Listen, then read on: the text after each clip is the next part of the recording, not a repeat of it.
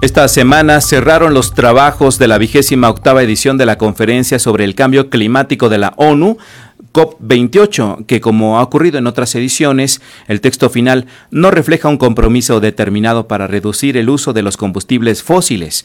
Luego de dos semanas de malabarismos semánticos de los negociadores para tratar de producir textos que pudieran conciliar posiciones con frecuencia opuestas, se aprobó por consenso un texto que contiene algunos avances con respecto a declaraciones de años anteriores. Por ejemplo, por primera vez se buscará una transición para alejarse de los combustibles fósiles en los sistemas eléctricos. Se avanzó también con el lanzamiento de una iniciativa para comprometerse a triplicar la capacidad de energías renovables y duplicar la tasa de mejoría con eficiencia energética, ambas para el año 2030. La iniciativa fue congruentemente firmada por la Delegación de México, pues para el cumplimiento de las metas de reducción de emisiones, nuestro país requiere cuadruplicar la capacidad de energías renovables, pero para ello se encuentra en la línea telefónica para abundar sobre este tema el maestro Jorge Villarreal, quien es director de Iniciativa Climática de México, Asociación Civil, y quien participó en esta cumbre. Eh, maestro, ¿cómo estás? Buenos días, Jorge. Eh, ¿Qué tal, Manuel? Muy buenos días. buenos Me da gusto saludarte a ti y a los escuchas. El gusto es nuestro. ¿Nos podrías dar eh, tu punto de vista sobre los acuerdos alcanzados en la COP28 y también si consideras que se llegaron a acuerdos contundentes para reducir eventualmente el cambio climático que como vemos pues ya está afectando los ciclos de la Tierra? Es muy importante pregunta, Manuel. Muchas gracias. Eh, quisiera nada más brevemente contextualizar eh, qué es una cumbre climática y cuál es su alcance porque eh, son estos instrumentos que derivan de la cumbre de Río desde el 92 y que anualmente eh, llevan a cabo reuniones, cumbres entre todos los países partes para poder identificar aquellos instrumentos y políticas internacionales que atienden la emergencia climática. En ese sentido, los acuerdos que se tiene dentro de una cumbre climática no son vinculantes hacia el interior de los países, pero por la misma dinámica en, cómo se fue creando el mecanismo, le toca a los países parte, incluyendo a nuestro país, dotar de contenido y decir cómo queremos implementar lo que se acuerda en ese instrumento internacional.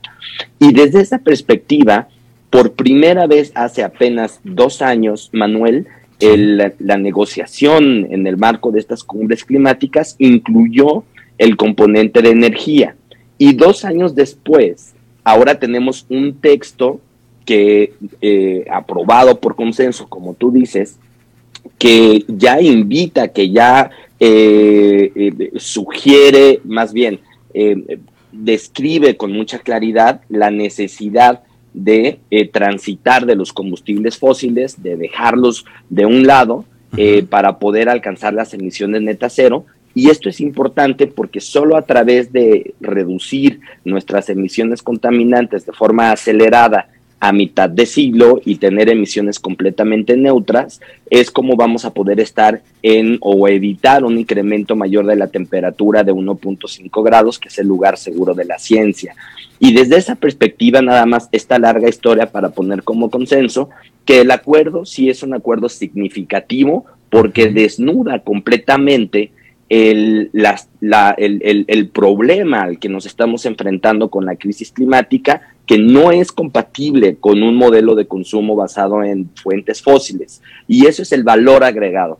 Por supuesto que todos son perfectibles, Manuel, todos los acuerdos, todas las políticas son perfectibles, pero si queremos ver el vaso medio lleno, es un avance importante y lo interesante ahora será cómo a partir de estos acuerdos que tú dijiste bastante bien, de dejar afuera el carbón, de triplicar las renovables, de duplicar la eficiencia energética.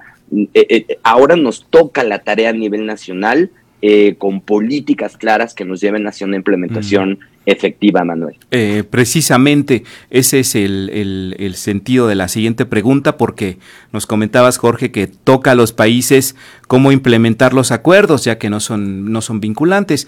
En, en el caso de nuestro país, eh, ¿qué debe hacer México? para cumplir con los acuerdos o encaminarse a cumplirlos a los que se llegaron en esta COP28 en materia de reducción de combustibles fósiles. Primero, que las políticas públicas en materia de energía reflejen y reconozcan esto que ya es un compromiso no solamente asignado por nuestro país, pero y, que además tiene un carácter eh, eh, vinculante en el sentido de que nuestra Ley General de Cambio Climático, Manuel, reconoce los objetivos del Acuerdo de París como eh, el objetivo propio de la política climática en el país. Ahora las candidatas que han manifestado un interés muy importante en materia de cambio climático, un conocimiento sobre cambio climático y energía, pues tendrán que tomar aquellas medidas inmediatas, adecuadas para no perder más tiempo en el desarrollo de las energías renovables. ¿Qué tiene que pasar de manera muy esquemática para poder cumplir con lo que hemos comprometido? Bueno, la energía renovable, particularmente la energía eólica, solar y solar distribuida, que son nuestros techos solares, Manuel, bueno, esa tiene que pasar, cuadruplicarse, triplicarse, cuatruplicarse en el sentido, triplicarse es porque es el acuerdo que hemos signado, pero en realidad para cumplir con nuestros compromisos climáticos previos tenemos que cuatruplicarla. En este sentido tiene que pasar de 14.4 gigawatts a 57 gigawatts, es decir, por cuatro, Manuel. Eh, también a partir del 2027 ya no debemos instalar nuevas plantas de generación de, eléctrica fósil, incluyendo plantas de gas con ciclo combinado, que son las últimas que se han estado invirtiendo, eh, eh, construyendo desde recursos públicos debemos eliminar por completo el carbón a más tardar al, 2030 de la matriz eléctrica, pero muy importante, Manuel, garantizando una transición donde las poblaciones involucradas mejoren su calidad de vida y su calidad de empleo.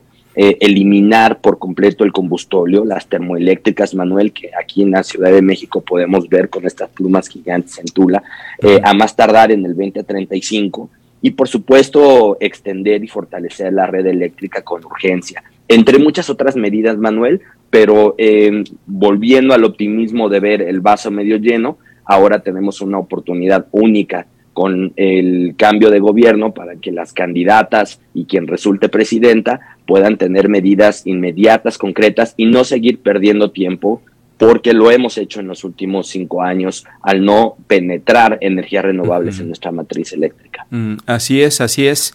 El año entrante será crucial, además de la renovación del poder ejecutivo, pues también del poder legislativo, que tiene mucho que ver con la, cuestión eh, de, de, leyes necesarias para que México afronte el cambio climático y acceda a estas metas al mediano plazo. Muchísimas gracias, maestro Jorge Villarreal, director de Iniciativa Climática de México hace por esta, estos minutos para las audiencias de Radio Educación. Con mucho gusto, Manuel. Muy buen día. Hasta muy pronto.